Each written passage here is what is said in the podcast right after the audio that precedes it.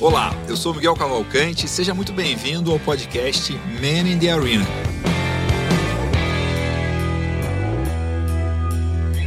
A gente fala aqui sobre empreendedorismo, sobre gestão, sobre negócio, sobre marketing, sempre trazendo empreendedores, fundadores de empresa, pessoas que têm a contribuir sobre esses temas e muitas vezes também saem temas que a gente nem esperava aqui nas conversas.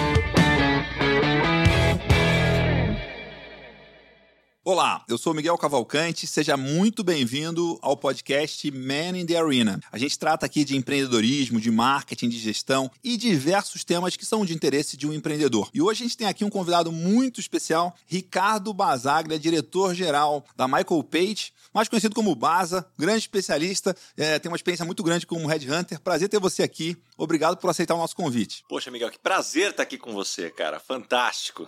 Que legal, muito bom. Pra gente começar aqui, Maza, é o seguinte, o que que você considera como elementos chaves para alguém ser candidatável a um cargo de CEO de uma empresa? Porque o Red Hunter é um especialista em contratar cargos de alta direção. Né? O que, que você olha com mais atenção? O que, que é o olhar do Baza em ao contratar alguém que tem muita experiência, que tem muito conhecimento, que tem muita bagagem, que talvez tenha uma figura pública bastante bonita. Eu tive um sócio por 10 anos, um cara que eu gosto muito, ele falava assim: currículo, o currículo de qualquer mais ou menos é muito bom. Então o currículo é só a primeira página. Assim, o que, que você olha assim na essência? O que, que é mais importante? Acho que o primeiro ponto, Miguel, é você entender qual é o mandato que você tem. Acho que é muito importante. Não existe um CEO que seja bala de prata para uhum. qualquer empresa, para qualquer situação. Então acho que tudo começa com uma reunião muito importante, muito profunda com o cliente cliente para entender exatamente qual é o momento da empresa, qual é a cultura da empresa, o que a empresa espera, como vai ser essa linha de reporte. Pô, ele vai reportar para um conselho, para um acionista principal, é um CEO que está sendo substituído, é alguém que está sendo aposentado. Então tem uma história por trás que essa pessoa, o objetivo dela não é só que ela tenha competência para desempenhar aquela função. É muito importante a gente entender o quão rápido ela fica pronta para desempenhar aquela função. Porque muitas vezes você pode ter alguém que tem a capacidade, mas a empresa não tenha o tempo para esperar aquela pessoa ficar pronta. Porque tão importante quanto contratar alguém, depois é fazer o onboarding dessa pessoa, como você Sim. encaixa. E a partir daí que você tem muito claro o que você está buscando, lembrando que 91% das pessoas são contratadas por habilidades técnicas e depois demitidas por questões comportamentais,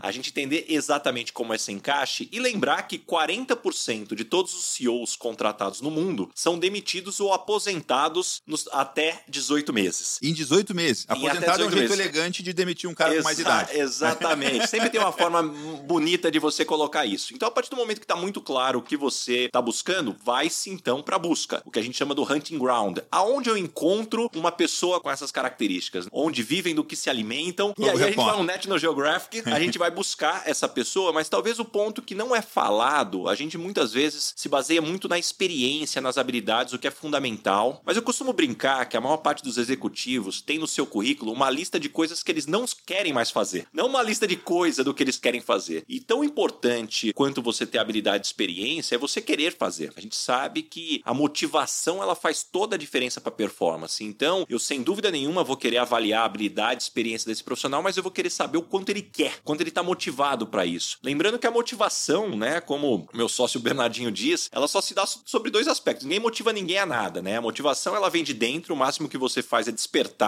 algo que a pessoa tem lá dentro, mas a motivação normalmente vem ou por necessidade ou por paixão. Por necessidade, sim, às vezes a água bate na bunda e você vai ter que fazer, então vem aquela motivação. O problema da necessidade é que uma hora ela vai embora, a hora que você claro. atinge o determinado limiar. Agora, a paixão é normalmente aonde você tem uma geração, uma autogeração de energia. Que legal. Você falou esse negócio do mandato, né? O que, que você está buscando ali na, nessa pessoa. Eu lembrei de um caso de um amigo meu que é um diretor, hoje acho que ele é. Ah, tem vários anos que ele já foi mais de uma vez presidente de empresas ligadas ao agro, e é um cara de muito resultado, um cara que é, muito, é um cara muito agressivo, aquele perfil de, de executivo mão de ferro e tipo, um cara que não deve ser fácil ser subordinado dele, né? Eu sou amigo dele, né? Tipo, amigo de faculdade e tal, então, mesmo na convivência tomando cerveja, você já é um cara que você cara vê já que... mais durão. Cara mais durão, imagina, né? E aí, uma vez ele tava sendo cotado, ele tava num processo seletivo, assim, não sei em que fase, para ser contratado como CEO de uma grande empresa do agro. E aí eu falei com ele, ele me ligou, né? Porque era uma empresa mais ligada à pecuária, que tinha mais experiência e tal. Ele me ligou e falou assim: o que, que você acha dessa empresa e tal? Eu falei um pouco e tal. Eu falei, mas o que, que você tá. O que, que você tá pensando? O que, que você, o que, que tá perguntando para eles? Ele falou assim: ah, o que eu perguntei para eles foi se eu posso fazer o que eu preciso fazer. Eu vou poder demitir quem precisa, eu vou poder, tipo, porque o cara ia chegar, tipo, é, patrolando, né? O jeito caipira de dizer, né? Tipo, ia chegar, tipo, fazendo tudo. E aí os caras falaram: não, aqui a gente não faz assim, a gente não costuma demitir e tal, gente tem e tal. E ele falou: pô, já vi que não era para mim, já pulei fora porque eu não ia, né? O que ele sabe fazer, e até é muito legal esse negócio que você falou, o que o cara sabe fazer, o que ele quer fazer, ele, pô, ele sabe dar resultado de um jeito específico, que funciona muito bem para ele e funcionou em várias empresas que ele já trabalhou, sem fazer nenhum juízo de valor, né? Mas naquela empresa não queriam aquilo. Ele já viu que ele não era, vamos dizer assim, não é boa esse, essa condição aí da bala de prata, né? Não é a bala de prata, é a ferramenta certa para a função certa. Se você usar até a metáfora da bala, né? Com que arma você vai caçar depende de que bicho que você quer pegar. Então, muito curioso esse, esse, esse aspecto é muito interessante porque eu gosto sempre de olhar a essência e como as coisas funcionam, né? Você está falando de contratação de altos executivos e você vai ver que em várias coisas, qualquer projeto que você for tocar, você tem que fazer esse briefing certo do que, que você quer de verdade, né? O que, que é importante, o que, que é resultado, o que, que é dar certo. Eu gostei demais disso, eu nunca tinha pensado nisso. É o que, que você não quer fazer mais, né? Tipo, por exemplo, já fui um palestrante de mercado do boi, de mercado de bezerro,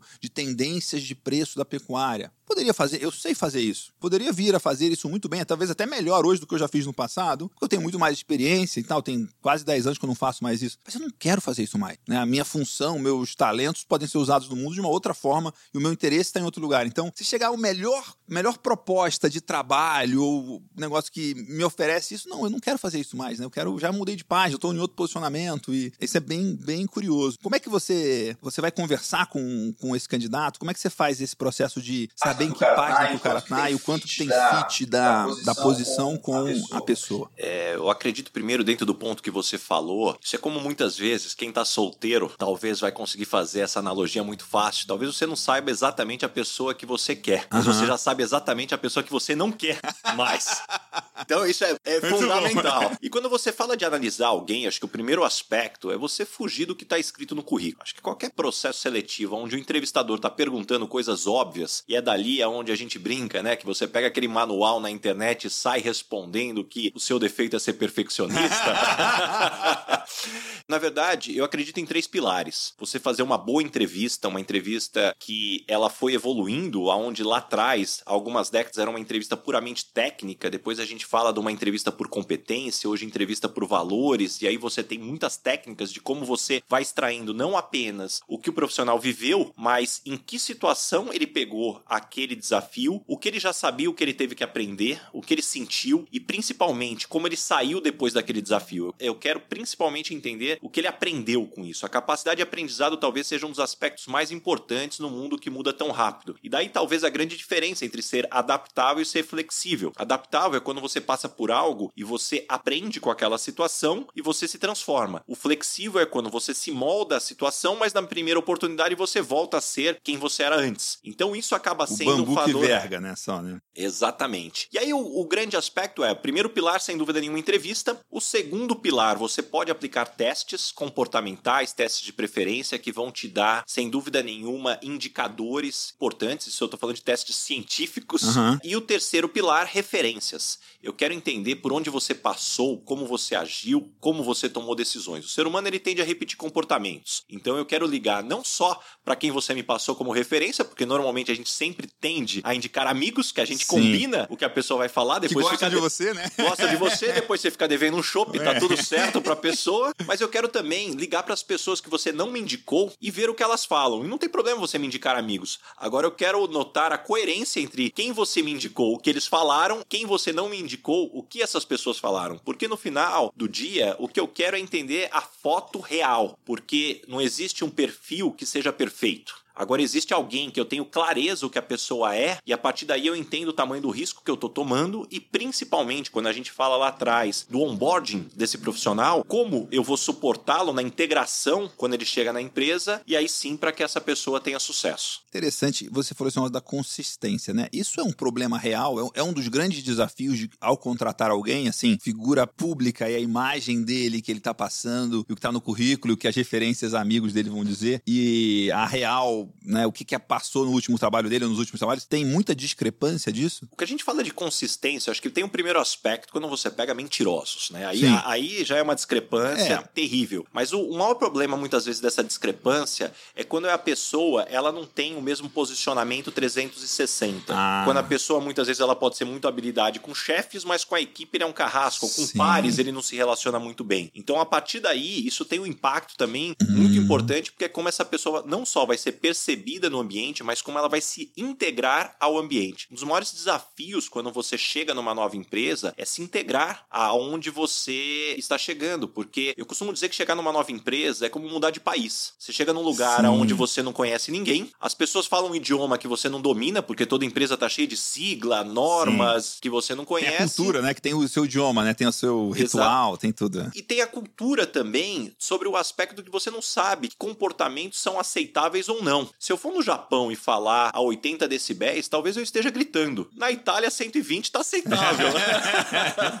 Interessante isso, né? É curioso falar, conversar com você que é Red Hunter está contratando e trabalha com contratação para também, principalmente para grandes empresas, porque por muito tempo, eu acho que hoje ainda é de alguma, é, ainda é verdade. Eu, eu brincava que eu era unemployable, não era não empregável, porque eu sou empreendedor há muito tempo e tipo, não tenho, vamos dizer assim, chefe há muito tempo, né? Já tive sócios tudo mais, tem uma dinâmica diferente. E eu tenho zero experiência com política de grandes empresas. O que, que você dá de conselho para uma pessoa com esse perfil? Perfil, assim, é, no sentido de o que se preparar de verdade? Qual é a vida real de o quanto que é importante saber navegar política dentro da empresa e o quanto que isso vai consumir seu tempo, sua energia, seu foco e o quanto que isso pode te ajudar e pode te atrapalhar se você não souber conduzir? Eu acho que o primeiro problema que a gente tem aqui no Brasil é uma questão de semântica. Você fala política, já arrepia, né? O cabelo da nuca e só, já vem coisa ruim na cabeça. Sim. E quando a gente olha a política no sentido literal da palavra dos filósofos gregos, a gente fala de estabelecer alianças de estabelecer Sim. relações de confiança que são fundamentais para que você tenha sucesso em qualquer ambiente. Que legal. Então, naturalmente, quando alguém fala, poxa, eu não cresço porque eu não sou político, o que me vem à cabeça é, não, eu não cresço porque eu não sei estabelecer relações não de confiança. Conversar, não sei conversar, não sei fazer amizade, não e, sei e relações isso, de confiança. Isso se torna um problema. Agora, claramente, se a sua referência de ser político é apenas ser puxa-saco, passar, puxar o tapete de alguém, você tá com o lado da política errada que eu entendo no Brasil da onde vem essas referências referências, mas não deveria ser esse lado aqui dentro. Claramente, qualquer ação que fuja da ética, que não tenha a verdade, com qualquer tipo de elogio barato, de puxação de saco, realmente não tem uma construção de médio e longo prazo. Então pode até ser que funciona no curto prazo, mas não tende a construir. Então, definitivamente, a gente tem que pensar, quando a gente fala de política dentro da empresa, construir relações de confiança. E o porquê que é importante construir relações de confiança? Eu costumo dizer que o grande aspecto de uma empresa, quando você tem muitas pessoas para você se relacionar, é o custo de transação. O que, uhum. é o uhum. custo de transação? Quando alguém que você confia te pede alguma coisa, você nem pensa duas vezes. Você vai lá Sim. e faz. Quando alguém que você não confia ou não conhece te pede alguma coisa, você vai pensar duas vezes. Peraí, tem pegadinha? Tem pegadinha? Tem cilada, Bino, é. Então o custo de transação é maior. Então, com isso, você se torna menos eficiente. Sim. Então, esse para mim é o grande aspecto. Porque a grande verdade é que dentro de uma grande empresa, ou mesmo numa pequena empresa, quem a gente gosta, a gente ajuda. Quem a gente não gosta, a gente usa as políticas e os procedimentos para explicar por que a gente não vai fazer. É, bem isso mesmo. Puxa vida. Interessante esse, essa coisa de relações de confiança. E eu tô perguntando isso é por uma questão assim de, de, por exemplo, eu convivo bastante com executivos de empresas ligadas ao agro. E você vê que tem, puxa vida, você vai numa empresa, eu lembro de numa empresa até fora do Brasil, na, na sede deles fora do Brasil, e tinha mais de um brasileiro trabalhando nessa, nessa sede, que eram pessoas um pouco mais velhas que eu e que tinham provavelmente uns 20 e poucos anos de empresa cada um. E, sei lá, na, lá nos Estados Unidos, naquele prédio, acho que tinha três brasileiros trabalhando lá. E tinham dois que conviviam bastante. Tinham um não convivia com os outros dois. Eu conheci os três. Eu me dava bem com os três. Eu não tinha. Cara, você conhece as pessoas, eu sou uma pessoa que me relaciono bem. Tipo, como meus amigos falam que eu tenho uma alta tolerância a malas e tal. Tipo, eu me dou bem com todo mundo. Pessoa que tem, tipo, é que. Pessoa que tem super autoconfiança. Me dou super bem com pessoa assim. Não tem, não tem nenhum problema. E até eu tenho uma. Eu gosto de andar com pessoas que eu admiro. Às vezes a pessoa, tipo, ah, ela é relativamente arrogante, mas a pessoa é muito competente. Pô, eu quero estar do lado dessa pessoa. Quero ouvir essa pessoa. Quero aprender com ela. E eu, eu me, me, estranhava isso, sabe? De falar, pô, mas essa empresa aqui é um negócio, uma empresa boa. Esses três caras são bons. Por que esses caras não estão andando junto? Por que eles não estão conversando? Por que, que eu fui chamado para ir nesse evento aqui na empresa, aqui nos Estados Unidos? Esse cara podia estar nessa sala também, tinha coisa a contribuir, sabe? E isso me encucou, assim, de, pô, isso não, não tá gerando valor para a empresa, isso aqui, com certeza. Essa incapacidade, usando o termo que você, eu gosto muito de, dar, de saber o nome certo das coisas, né? Então, essas três pessoas aqui não conseguirem criar relações de confiança, não sei se está sendo bom ou ruim para eles, mas com certeza não está sendo o melhor caminho para a empresa, né? E o grande aspecto é por isso que as empresas investem tanto dinheiro. Isso não quer dizer que funciona, mas é o que as empresas buscam em criar laços. Então você faz aquela integração, leva todo mundo para uma convenção. Não é simplesmente para as pessoas verem as informações que vão estar no PowerPoint que poderiam ser enviadas por e-mail. Tem uma questão de você criar laços que vão além do lado profissional. Até porque muitas vezes no profissional você tem um papel para desempenhar que eventualmente aquele papel naquele momento momento pode entrar em rota de colisão com a pessoa que desempenha um outro papel em outra uhum, área. Sim. Agora, é, a gente tem que tomar muito cuidado com os julgamentos que a gente faz do que cada pessoa tem que entregar. É claro que a forma vai dizer muito, então não só a questão ética, mas o tato. Agora, um, um risco que a gente pode cair, que é uma armadilha bastante comum, que eu costumo dizer, a gente também tende a julgar as pessoas muito quão parecida a pessoa é comigo, mais certa a pessoa está. Sim, né? Então, assim, sim, pô, sim. eu sou o exemplo de ser humano na face da Terra, é. logo Logo, quem parece comigo está certo, Só quem não, não parece está errado. que eu sou modesto, né? Exatamente.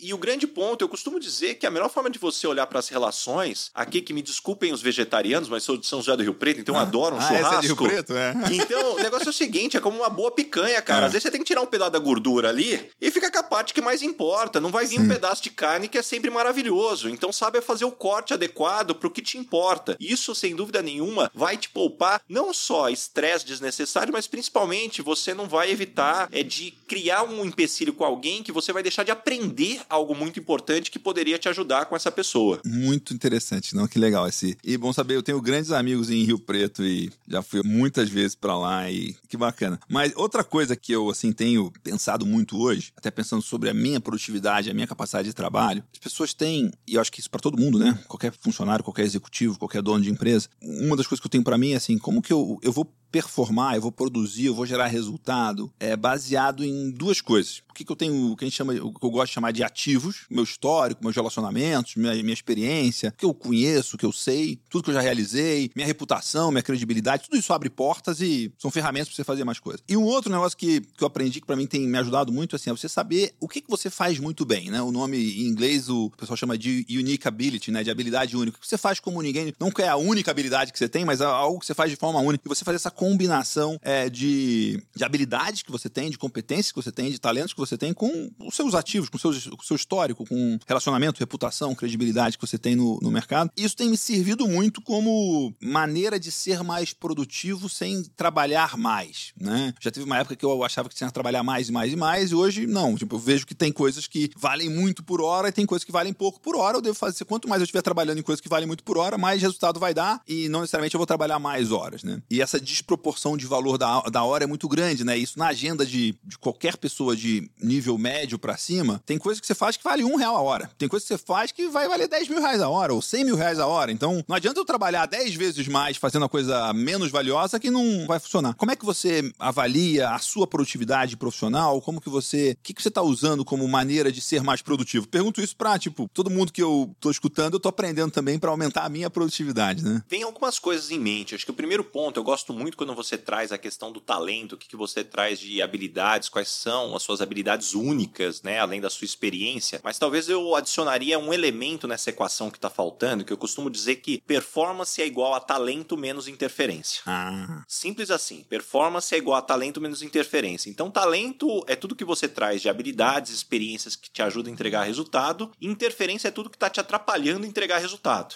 Pode ser problema com pares, pode ser desmotivação, pode ser um problema pessoal, pode ser falta de treinamento. De alguma forma aquilo te atrapalha. Então não adianta você ter talento nota 9, interferência nota 7. 9 menos 7 é 2. Uhum. Alguém com talento nota 7, mais interferência nota 2, 7 menos 2 é 5. Essa pessoa com menos talento, mas muito menos interferência entrega mais. Então acho que esse é o primeiro aspecto que a gente tem que ter em mente. Que legal. O segundo, eu gosto muito quando você fala sobre talento único, porque o, o grande aspecto do capitalismo é que o capitalismo capitalismo ele valoriza resultado, fato. Uhum. Só que é, existe um outro ponto na equação que muitas vezes não é falado, é que além do resultado, algo que o capitalismo valoriza muito é o quão único você é. Não é à toa que as marcas de luxo, boa parte da pegada é sempre, poxa, o quão único é aquela oferta, o quão único você faz a uhum. pessoa se sentir por possuir aquele produto. Então, a gente tem que entender que a combinação de habilidades que a gente tem que vai nos transformar em algo único. Às vezes a gente está tão preocupado em desenvolver uma habilidade e eu vou falar assim, não, então aquela máxima extremamente errada que muitas vezes a gente ouviu na infância. Escolha alguma coisa para ser bom e seja o melhor naquilo. Esse é o jeito mais difícil de você ter sucesso na vida. Porque quer dizer que se você escolher uma coisa só, você tem que estar no 1% da população. É como um atleta olímpico. Você possivelmente nasceu já com alguma habilidade, uhum. você teve que desenvolver muito aquele talento, competição ao extremo. Normalmente as pessoas de sucesso que eu conheço, eles são a combinação de vários elementos. Então, você tem três ou quatro elementos que você nem é 1% da população da Terra. Talvez você esteja nos 25%. Só que quando você combina aqueles 25% né, de cada um desses elementos, te coloca numa situação única, que é um pouco, se a gente pegar o próprio exemplo do Scott Adams, que é o Pô, criador, criador do né? Gilbert. É. Ele, na biografia dele, ele diz... Fala isso, né? É, poxa, eu sempre fui um bom desenhista, mas não a ponto de ser considerado um artista. Eu sempre fui um cara engraçado, mas não a ponto de ser considerado um humorista. E eu sempre fui uma pessoa que conhecia muito do mundo empresarial, mas não a ponto de ser considerado um grande líder corporativo. Mas na hora que eu junto essas três habilidades, nunca ninguém conseguiu atingir o meu posicionamento. E isso é muito importante, porque às vezes a gente vê aquele líder que é um CEO, um diretor de alto nível, e você olha e fala assim: olha, mas ele nem é melhor naquilo. E nem precisa ser, mas naquele conjunto de habilidades, talvez, obviamente, se a gente tá falando de alguém que tá no lugar certo, não tem nenhuma tartaruga Sim. na árvore, é aí definitivamente essa conjunto de habilidades. Às vezes as pessoas me perguntam: poxa, Bazar, você no Instagram, né, falando de carreira e liderança, como é que pouco mais de um ano você atingiu 260 mil seguidores? Eu faço a mesma analogia. Poxa, eu não sou a pessoa que mais estudou de carreira e liderança aqui no Brasil, não sou a pessoa que tem mais anos de experiência como headhunter, tem gente com mais de 15 anos, que é o que eu tenho hoje, não sou a pessoa que mais conheço de rede social e tô longe de ser a pessoa mais carismática. Mas na hora que eu reúno os quatro, talvez até esse momento Sim. me ajudou a, a, ser, a, a, me posicionar com algum diferencial e por isso eu encontrei o meu caminho. Então eu acredito que as pessoas têm um grande desafio que ainda de não se conhecer. Dificilmente você vai ter sucesso fora do seu lugar de potência. E o que é o seu lugar de potência? O que você tem de habilidade para entregar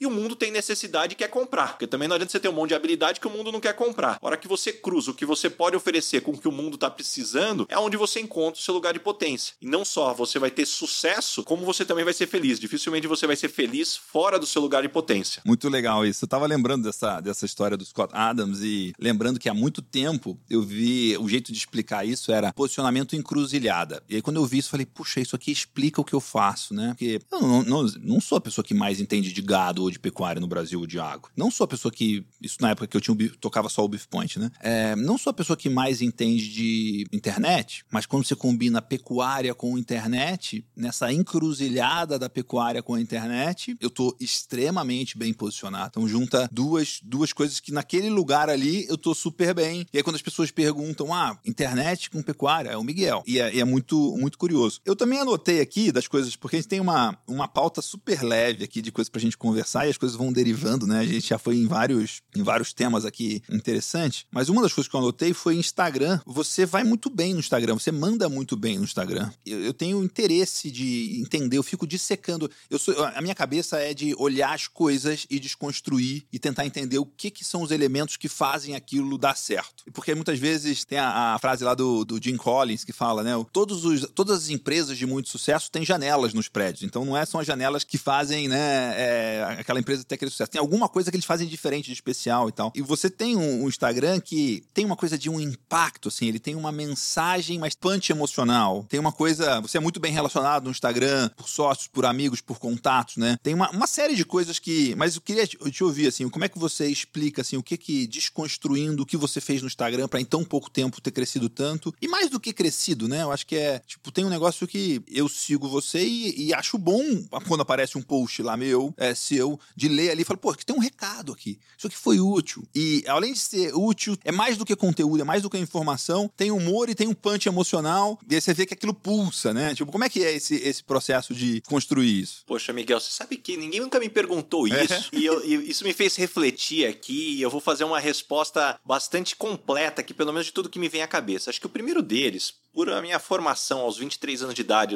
eu, até então eu achava que eu ia trabalhar na área de tecnologia, eu me formei, eu fiz ensino médio em tecnologia, eu sou formado em tecnologia. Sério? Porque até meus 23 anos de idade, por eu ser muito tímido, eu queria trabalhar dentro de um data center como programador, falando com o menor número de pessoas. Então eu sempre fui aquela pessoa que preferia muito mais fazer o trabalho e dar para outro apresentar do que eu ir apresentar. Nossa. Então, naturalmente, eu sempre fui a pessoa que em sala de aula, em festa, em qualquer ambiente, eu era muito mais o observador do que a pessoa que estava interagindo. Então, talvez isso me desenvolveu um pouco do senso crítico de analisar pessoas. Isso eu só fui perceber depois que eu me tornei Sim. um headhunter. Então, ah, me interessa muito. A sua habilidade de observar te fez um bom headhunter. Que legal. E o segundo aspecto, talvez, o lado de tecnologia, ainda quando eu era muito novo, metido a ser hacker, né? Então, aquele hacker que estava ali, poxa, conhecendo os sistemas, as brechas, o porquê funcionava, o porquê não funcionava. Então, a hora que eu misturo essas duas coisas, talvez isso explica parte de como o meu cérebro funciona funciona. O outro aspecto é puramente histórico e metodológico. Eu tenho comigo que eu, eu gosto de usar o exemplo para falar o que é o meu Instagram, o que aconteceu com a Igreja Católica na época medieval. Algo que ajudou muito a Igreja Católica a crescer naquele momento, por favor, não estou falando de religião, estou falando uhum. de método. Você mandava um padre para cada vilarejo, aquele padre no vilarejo passava no confessionário de segunda a sexta ouvindo as confissões de todo o vilarejo, chegava no domingo, ele juntava tudo aquilo que ele recebeu dentro do confessionário, juntava num sermão e entregava aquele sermão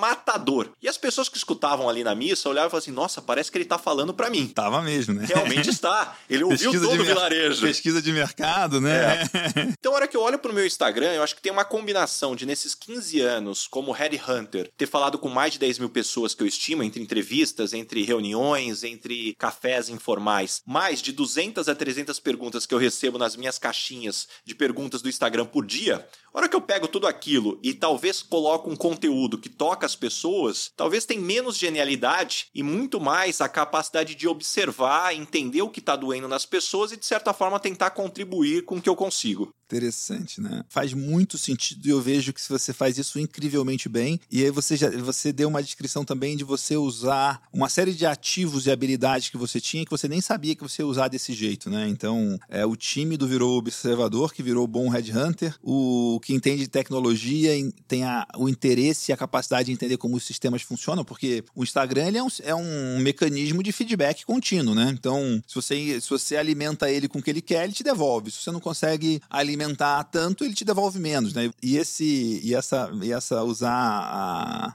a parábola do a metáfora do confessionário e do sermão é muito interessante, né? Você está ouvindo o tempo todo, né? Então, a minha história de conteúdo sempre foi mais, eu tenho 20 anos de mexer com, com internet mas durante muito tempo o negócio era, era muito mais texto, artigo e e-mail. Né? Então, e eu gosto muito de escrever e-mail, e eu voltei a escrever e-mails diários. Em 2000, de 2014 a 2016, eu escrevi um e-mail diário todos os dias, que era esse, o sermão do dia, vamos dizer, mas era a minha vivência, o que eu estava enxergando no mundo e tal, e com muito que eu estava ouvindo e aprendendo e viajando e palestrando e estando no mercado, né? Nada substitui o cheiro do asfalto. É, e, e tinha uma coisa que, em determinado Ou do momento, campo, no seu caso. É, é, o cheiro não é o cheiro do asfalto, é o cheiro da bosta na botina, né?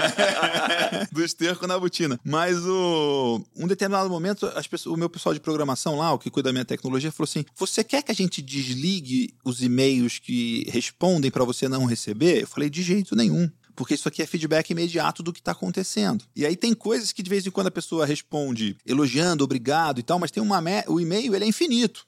Se eu quiser te mandar um livro de texto, se eu tiver escrito é, é, é, 35 mil palavras num Word, copiar e colar e mandar no e-mail, vai o e-mail. Então é, é, é, ilimitado. Isso, inclusive, é um desafio. Então, às vezes a pessoa responde só muito bom, parabéns. Às vezes ela responde um parágrafo. Às vezes ela escreve um texto gigante, contando a vida dela. E aí você está aprendendo ali, né? Na mentoria que eu faço no Agrotalento, que é uma, é uma combinação de estratégia de negócio, visão de negócio para produtores rurais, mas como a maioria das fazendas e dos negócios são familiares, também tem muita coisa de conflito, conversas difíceis. Que tem, pô, tem um monte de ciência sobre isso desenvolvido, né? Tem N livros só sobre o tema conversas difíceis, tem vários caras no mundo que se dedicam a estudar isso. Se você for estudar eles, vai ver que tem um monte de coisa que funciona pra caramba, que tá validado já. Aí as pessoas apresentam a questão dela, e aí você fala assim, pô, faz isso, isso, isso, por causa disso, disso, disso. A pessoa, puxa vida, mas tal. Mas como? Você nunca ouviu minha questão? Parece que você tá lá na minha fazenda. Não, mas o... as coisas se repetem, né? Os problemas se repetem muito, né? Você tem. Você vai também com quanto mais experiência você tem, né? Você tem, você tem que falar com 10 mil pessoas, tem 15 anos de experiência, você já meio que categorizou né, na sua cabeça intuitivamente tipos de questões, tipos de desafios, tipos de maneira de olhar. E eu tô vendo isso aqui na nossa conversa também, que é muito interessante. Eu perguntei uma coisa que eu conheço bem pouco, que é sobre, entre aspas, política e empresa, e você deu uma resposta muito mais completa e profunda e de olhar de uma forma não maléfica ou benéfica ou viesada, mas tipo, olha, política é relações de confiança e aliança. Isso pode ser bom, pode ser ruim e tal. Então, é, isso é uma coisa muito interessante que você tá falando aqui de... E eu acho que esse é o grande desafio da gente sair do automático na vida, né? Uhum. O mundo cada vez mais nos coloca no automático. E esse é um desafio até dos executivos para conseguirem se diferenciar, as empresas conseguirem se diferenciar, né? Eu costumo dizer que o maior risco que você tem na vida é ficar fazendo benchmark de empresas do mesmo setor ou de executivos do mesmo setor. Né? Um exemplo que eu adoro, eu não me lembro quem trouxe esse exemplo, mas me, me gravou. Se a gente for olhar hotéis, por exemplo, hotéis é tudo a mesma coisa. Muda a categoria um pouco das estrelas, muda a decoração, mas na essência é a mesma coisa. Por outro lado, vamos fazer um, um, outro paralelo. A gente se propõe a colocar 200 pessoas dentro de um tubo de aço em 19 minutos. Isso é o que acontece no aeroporto. Quando um avião para no Finger, a gente coloca 200 pessoas em até 19 minutos, todo mundo lá dentro do tubo de aço. Será que se chegar 200 pessoas dentro de um lobby do hotel, em 19 minutos tá todo mundo no quarto? De jeito Eu nenhum. tenho certeza que não. Será que a gente tá fazendo referência, fazendo benchmark nos lugares certos? Então esse para mim é o grande aspecto da gente entender, poxa, aonde que a gente tá buscando referência? As pessoas falam, pô, Baza, adoro tua palestra, porque eu não uso PowerPoint, eu não gosto de usar o PowerPoint. As pessoas falam, poxa, seja em live, no digital ou, ou, ou ali na palestra, palestra, como é que você faz para manter as pessoas tão interessadas? Sim. Eu falei assim, gente, eu fui buscar referência aonde? Stand-up comedy. Então, ah, que legal. Você estudou stand-up comedy? Estudei stand-up comedy que e legal. eu fui aprender que stand-up comedy você faz o seu texto e você normalmente você grifa aonde teoricamente as pessoas deveriam dar risada. E teoricamente existe um estudo aonde você deveria ter um, uma cadência das pessoas tem, dando risada a cada um minuto ou não deixar passar de três minutos. E aí eu falei, poxa, Passou você vai fazer. três minutos deu ruim. Deu ruim porque você tá perdendo aquele embalo que uma risada puxa a outra. Puxa outra, sim. Eu falei, bom, eu não sei Mas fazer, sta não sei fazer stand-up comedy, mas eu gosto de colocar reflexões sobre carreira e liderança. Então, sim. cada vez que eu vou colocar uma mensagem, eu preciso ter uma cadência de aonde eu coloco as pessoas, ou seja, ou tocá-las, ou colocar uma reflexão, e isso tem me ajudado. Agora eu falei assim, pô, Baza, mas da onde você tirou isso? Pô, eu peguei uma referência, deu certo, tô testando, daqui a pouco vai parar de funcionar. Espero que venha alguma outra coisa que ajude nesse sentido sentido, mas o que o mais importante é você estar tá nesse movimento. Caramba, que legal. Isso é muito interessante. E assim, eu vejo que uma das minhas grandes vantagens profissionais, e que muitas vezes as pessoas falam, Miguel, como você teve essa ideia? Que ideia incrível. Eu falei, não, não foi uma ideia eu só olhei em outro lugar. Né? Esse podcast me dá acesso a pessoas do mundo das startups, é, do mundo das empresas. Eu ando no mundo da pecuária, minha família mexe com gado há mais de 100 anos. Tipo, eu ando no mundo do agro por ter formado em agronomia. É, tenho amigos e contatos em né, das coisas mais. Né? Eu sou amigo até de vegano, vê se pode, né? Então é. E essas coisas conversam, né? Então, esse. Puxa vida, faz. Se você vê stand-up comedy, esse negócio de um minuto, três minutos, e você colocar isso numa palestra, numa live, se você for ver também um programa de TV, um jornal, né? Um Jornal Nacional, ele tem um programa a cada um minuto, ele vai mudando de assunto, ele vai mudando de tema, ele vai trazendo. Isso é, isso é curioso. Então, o que, que são as referências, ou na referência no sentido assim, quais são os três marcos que fizeram o Baza, que é o Baza hoje? Poxa, é uma, é uma pergunta bastante difícil, porque minha esposa costuma dizer que se eu não fosse Headhunter, eu daria muito certo como manicure. o tanto que eu gosto de falar de todos os assuntos e me conectar com todo tipo de pessoa, e eu acho isso um baita do elogio, porque realmente está aí uma profissão que se você não tiver essa habilidade, você não vai dar certo. Mas o que eu... Você pode até machucar a unha dos outros, mas... É, é...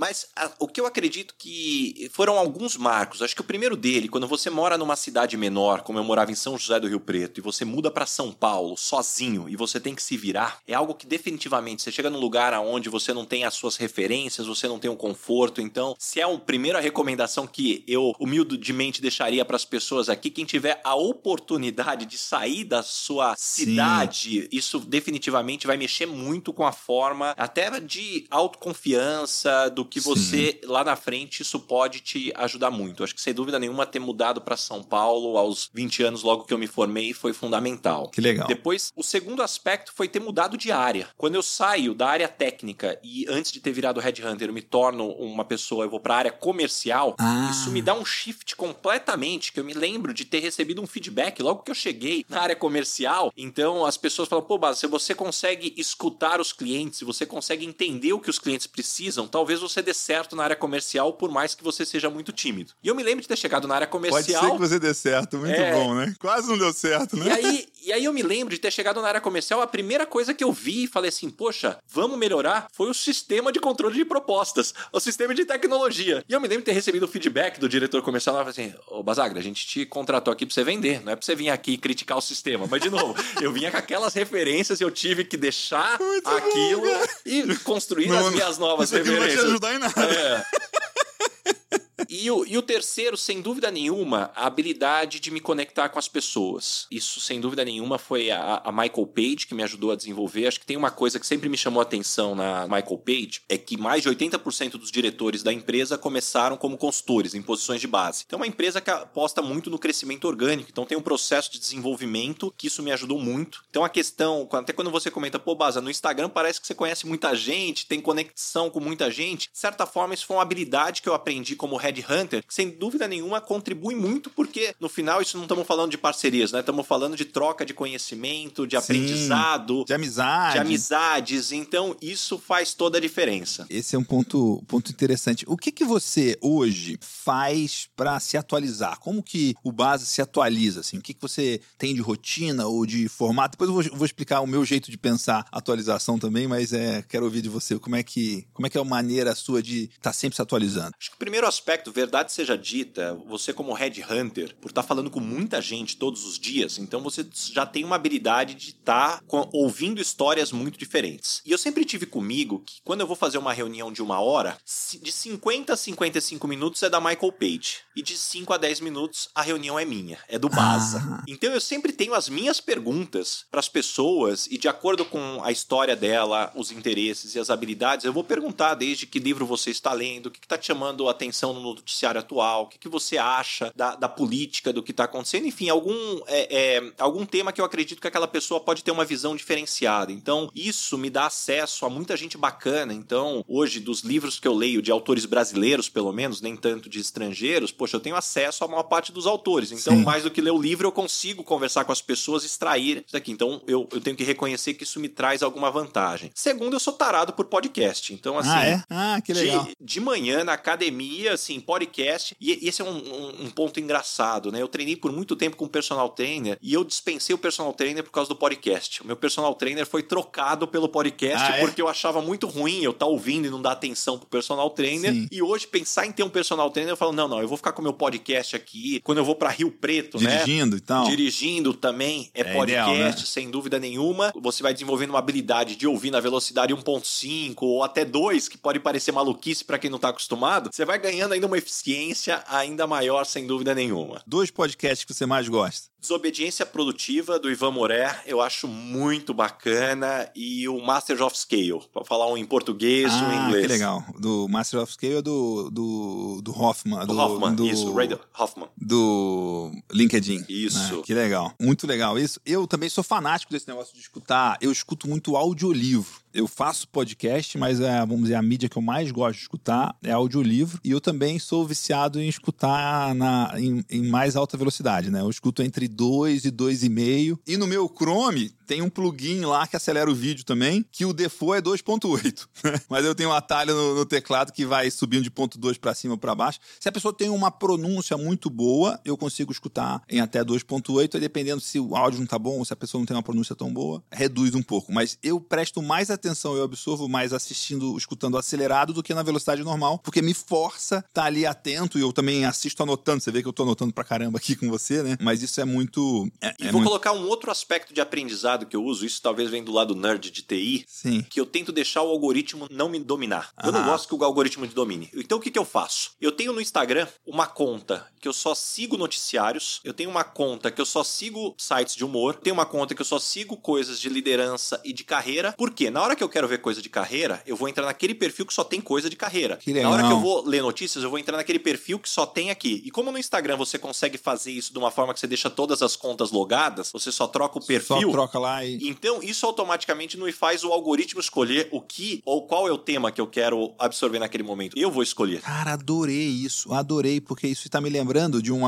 amigo nosso em comum, do Thiago Reis, da Suno, que o jeito que ele se atualiza são, é lista no Twitter. No Twitter. Né? Exatamente. Que já tem essa, essa feature embutida. E aí você criou essa maneira de fazer e faz, poxa vida, faz muito sentido. Eu sou da época que lia, lia blog em RSS. E, e Os agregadores de é, RSS. Agregadores de RSS, né? O Google Reader era uma, uma coisa muito, muito interessante. E eu não sabia dessa sua experiência na área comercial. E essa é uma área que eu gosto muito. O que, que você dá de três dicas aí, ou de coisas chaves aí, da essência do Baza como comercial, ou de coisas que você gostaria de compartilhar sobre ser um bom vendedor, do em que para você vender valor, vender coisas mais caras, vender coisas mais difíceis, e no mundo que vendedor é quase um palavrão e as pessoas bem-sucedidas são todas vendedoras, né? Então, Sabe que eu tenho um grande amigo na área de vendas que é o Thiago Concer, e é uma pena que eu fui conhecer ele depois que eu tinha saído já da área comercial, porque naquela época lá atrás ele poderia ter me ajudado muito, mas naquela época que eu comecei na área comercial, eu fui tentar conversar com muita gente que eu tinha como referência, li muitos livros também naquela época, e aí foram duas coisas que eu aprendi naquele momento que me fizeram é, é, quebrar algum paradigma, porque eu que vinha da área técnica, para mim vendedor era aquele cara extremamente carismático, falador e que leva as pessoas ali no bico. E aí depois eu fui aprender que duas coisas faziam toda a diferença e muito mais do que a habilidade de comunicação. Que a primeira delas é a capacidade de escutar. Antes da oratória vem a escutatória e depois que a maior parte dos vendedores de sucesso, eles são melhores no follow-up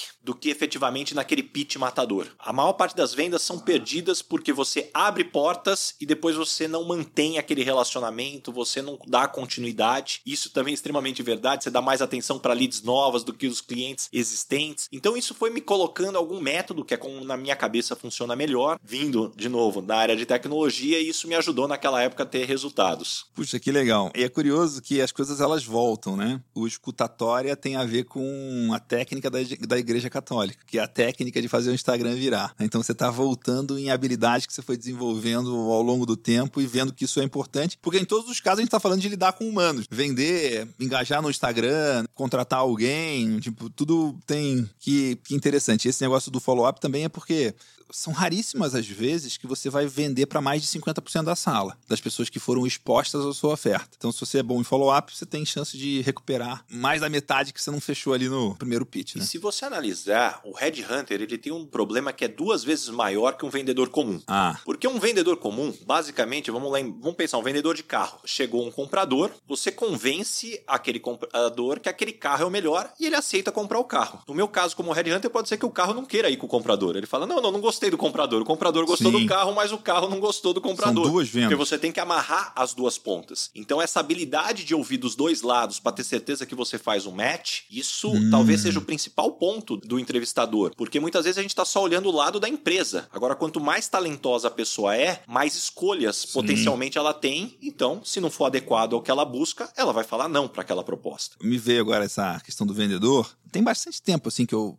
aprendi isso e foi muito mais fácil tocar as duas áreas depois que eu aprendi isso, que é, é um processo de recrutamento e seleção, de contratação de alguém, é muito parecido com um processo de marketing vendas e de funil de vendas. Então você tem que descobrir para qual cliente você quer vender, qual que é o produto que encaixa com aquele cliente, você tem que ter o, o know, like, trust, né? Conhecer, gostar e confiar. Você tem uma coisa de ter proximidade, de se conectar com a pessoa e tudo mais. Isso tudo para uma venda acontecer, em especial quando a venda é mais cara, um valor mais alto, né? mais arriscado. E com a contratação a mesma coisa, né? Você tem um processo de da pessoa conhecer a empresa, gostar da empresa, ter interesse pela empresa. Então, o que que você, o que que o Baza vendedor trouxe para o Baza Headhunter e como é que essas duas habilidades ou duas profissões conversam com para você assim? O que eu acredito é a questão de pensar no médio e no longo prazo. Eu acho que ambas as profissões, ah, se você pensar só no curto prazo, o resultado vem e talvez até mais rápido, só que não constrói. Talvez a profissão de headhunter é a profissão onde mais a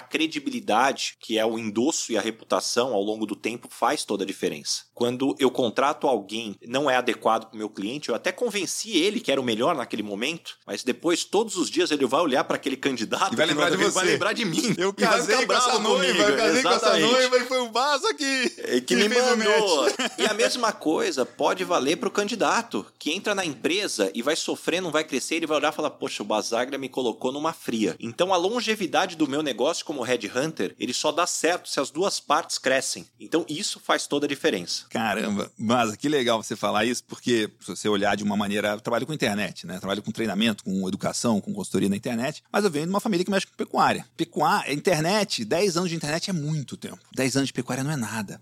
Minha família tem 105 anos de pecuária. Tem, eu tenho muitos clientes que têm mais de 100 anos, mais de 150. Tem, tem cliente que começou em 1700 e tanto a família mexer com gado. Então, assim, 10 anos não é nada para esse povo. Uma das coisas que me, me ajudou muito a ter muito mais clareza, ter mais resultado, ter mais tranquilidade no negócio foi aplicar uma cabeça de pecuarista para o meu negócio de educação de internet, que é olhar a longo prazo. E aí o conceito que eu mais gostei até hoje é o conceito de, de um cara que chama Jay Abraham, que é o conselheiro confiável. Conselheiro confiável é alguém que tem competência para dar conselhos, tem integridade para merecer confiança, tem visão de longo prazo e tem altruísmo de pensar qual que é o, o bom para o outro lado em primeiro lugar, qual que é o bom para o cliente. E, e, aí, quando com isso, é uma coisa que é um. virou meio que um, um resumo de tudo, sabe? Tipo, o conselheiro confiável resume muito bem com quem eu quero fazer negócio nas duas pontas. Eu quero ser conselheiro confiável dos meus clientes, mas eu também quero comprar coisas de quem é conselheiro confiável meu. Tipo, quem, quem produz esse podcast aqui é o, a empresa do passe e a equipe dele. Eu, em, em, podcast, eu confio no passe. Ele é o meu conselheiro confiável em, em podcast. Então, essa dinâmica toda tem tudo a ver com isso que você está falando falando, né, de, de relação de longo prazo, porque tem a sua mão, né? Foi, foi o Basaglia que, que disse para contratar fulano. Foi o Basaglia que disse para eu, pra eu ir trabalhar em tal empresa, né? E aí o cara tá com aquele gosto amargo na boca e lembrando de você todo dia. Ao mesmo tempo, quando é um cara bom pra caramba, puxa vida, foi, foi o Basaglia que arrumou esse cara aqui, né? Olha só, né? O cara tá indo super bem, tá voando baixo Exato, e, e nem todas as relações, num primeiro momento, elas começam harmoniosas. É igual quando você tem dois amigos chatos, solteiros, e você bate o olho e fala assim, esses dois dão muito certo. E aí você vai falar de um pro outro, os dois falam, imagina, dá uma chance. Bate um papo ali. E hoje eles estão casados há 20 anos e olha e fala assim, pô, obrigado por ter aproximado a gente. É claro que eu tô trazendo aqui uma anedota, mas o grande ponto é assim, quanto mais você entende o que é a realidade, o que é a expectativa principalmente, maior a chance de você ir buscando aí como fazer da melhor forma esses encaixes. Curioso esse negócio de você deve, você usa suas habilidades de headhunter para conectar casais também, de amigos assim? Porque deve ter, deve ter competências semelhantes aí, né? Muito pouco, é. muito pouco. Confesso que me... não, não tenho cases nessa não, área, não ainda tem, bem que eu não, não fui tenho... para esse é. lado. Aí, acho que eu mor...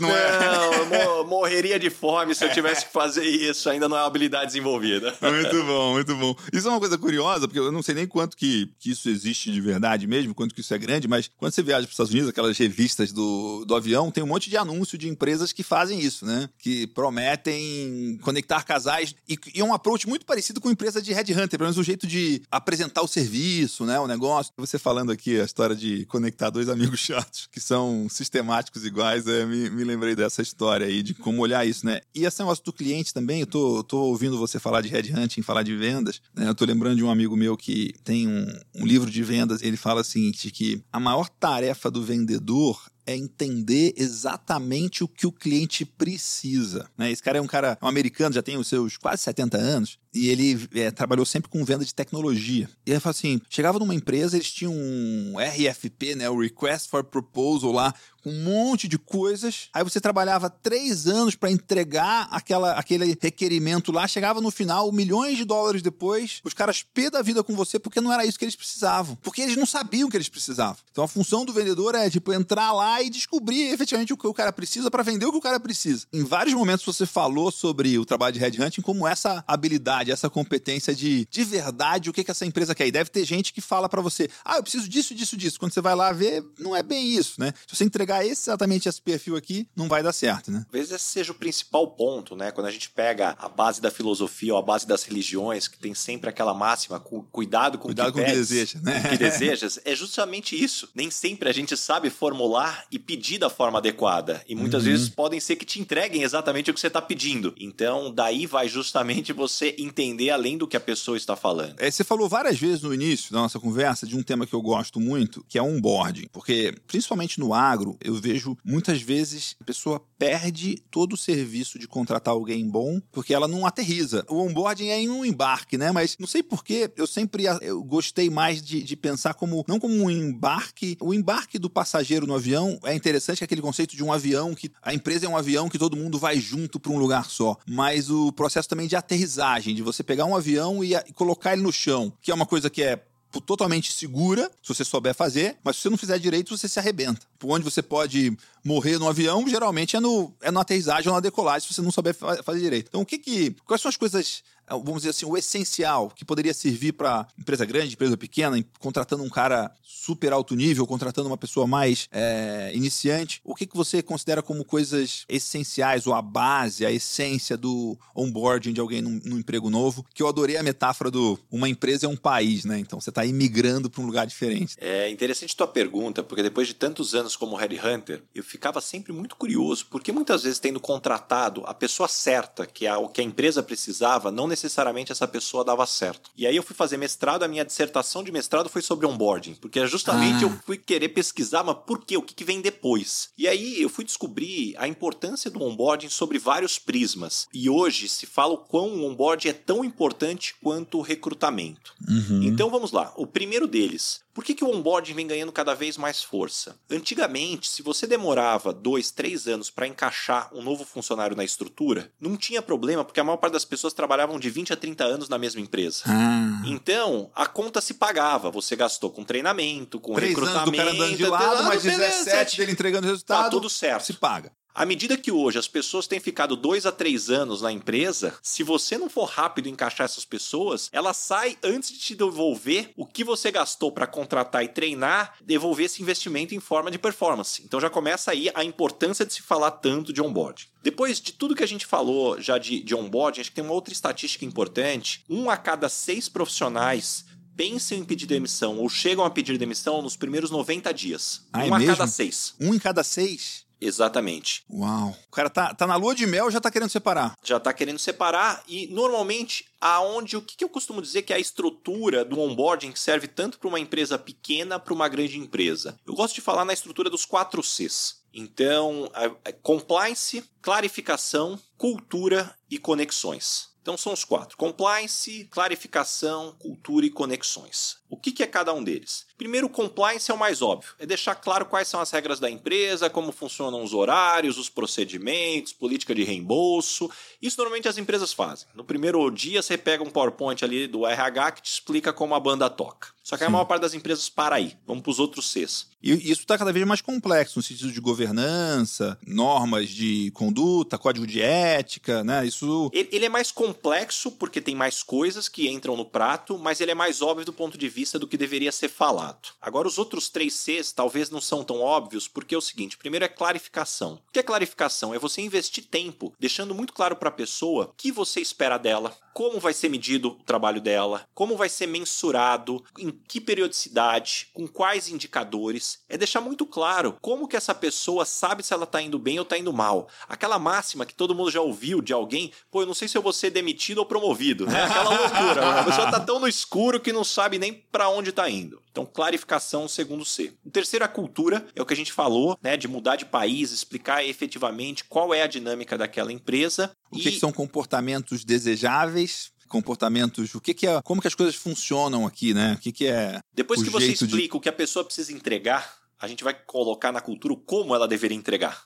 Ah. Através de que comportamentos isso é fundamental, é, que é o terceiro C, que é a cultura. E o quarto C, que são as conexões de tudo que eu já estudei, o quarto C é o mais importante, a conexão. Como que você conecta as pessoas que estão chegando com as pessoas que têm mais tempo? Isso é um dos maiores motivos de pedido de demissão ou de liderança que não dá certo numa empresa. Não consegue estabelecer relações de confiança com quem já está na empresa. A gente tem que lembrar que o ser humano, para querer continuar no ambiente, ele precisa se sentir aceito. Se ele não se sente aceito, ele vai querer buscar outro ambiente. Então, algo que você nota muito, pô, aquela liderança não foi aceita, né? Ela foi expurgada pelo time.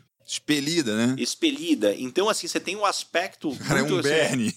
Como é, como é que você cria mecanismos efetivamente para conectar quem está chegando? Porque não dá para só confiar na habilidade de quem chega a estabelecer relações. E se a gente quiser adicionar um quinto C que é fundamental, é o C da confiança. Como você demonstra que você confia na pessoa. Porque você está inseguro, toda mudança, né? Pô, será que eu fiz a mudança Nas certa? duas mãos, né? Nas duas mãos. Então, como é que você cria a relação de confiança de novo? A gente volta na palavra confiança, nos cinco Cs. Puxa vida, e assim, tô, tô adorando essa conversa, porque isso aqui é útil em várias camadas. Por exemplo, em fazenda, claramente o lugar que você vai ter mais erro é nesse clarificação. Porque em fazenda dificilmente a pessoa tem uma descrição de cargo, tem as métricas certas, né? Se olhar simples, ah, o que é uma função? A função de alguém é as atividades, as decisões e os resultados que ela tem que entregar. Se eu resumir de uma forma super simples, a maioria dos cargos de fazenda não tem uma clareza de quais são as atividades, decisões e resultados que ele tem que entregar. Então isso aqui faz muito. Agora, conexões me veio ideias e reflexões de outras coisas. Por exemplo, você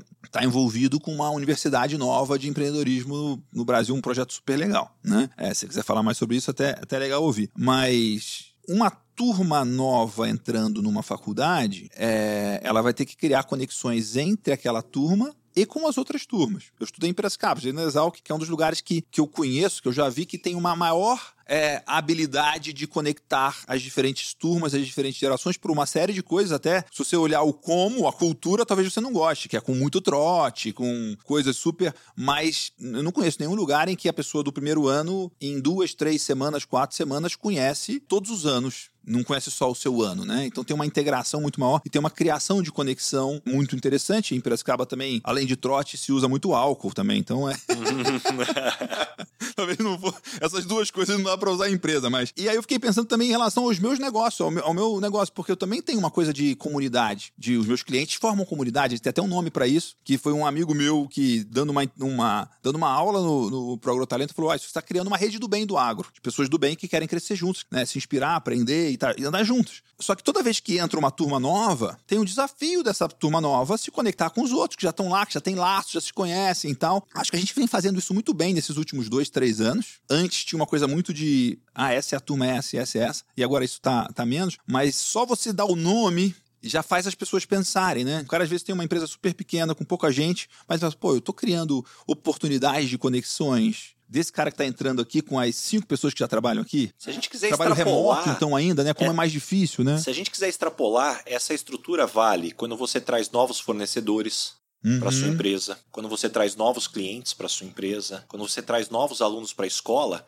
quando você apresenta o seu namorado para sua família. É o onboarding que você está fazendo. Sobre ah. todos esses aspectos, qual é o papel, como você explica que as coisas deveriam funcionar, que é a cultura da sua família, ou mesmo como é que você cria as conexões, porque o um novato está chegando ali e, tem que criar relações com quem já está lá há muito tempo. Então, o onboarding ele é um framework para a gente pensar em todos os tipos que você está aproximando alguém que chega novo num novo ambiente e comunidade. Muito legal isso. E é uma coisa curiosa para mim, assim, você, por exemplo, pensar em um onboarding de cliente e pensar em um onboarding de fornecedores, se você fizer uma revisão só usando o que você trouxe aqui dos 4 mais 1, 6, né, dos 5, 6, é, você vai melhorar o onboard dos clientes, mas também melhora o onboard dos funcionários, né, de coisas... Tem coisas, por exemplo, que amigos meus falam, né, por exemplo, a gente... Uma das coisas que a gente usa como material promocional da empresa são estudos de caso de alunos de sucesso. A gente tem um maior orgulho disso. Tem é, isso documentado em vídeo e tal, histórias, tem dezenas de estudos de casos de pessoas dos mais diferentes lugares e tal.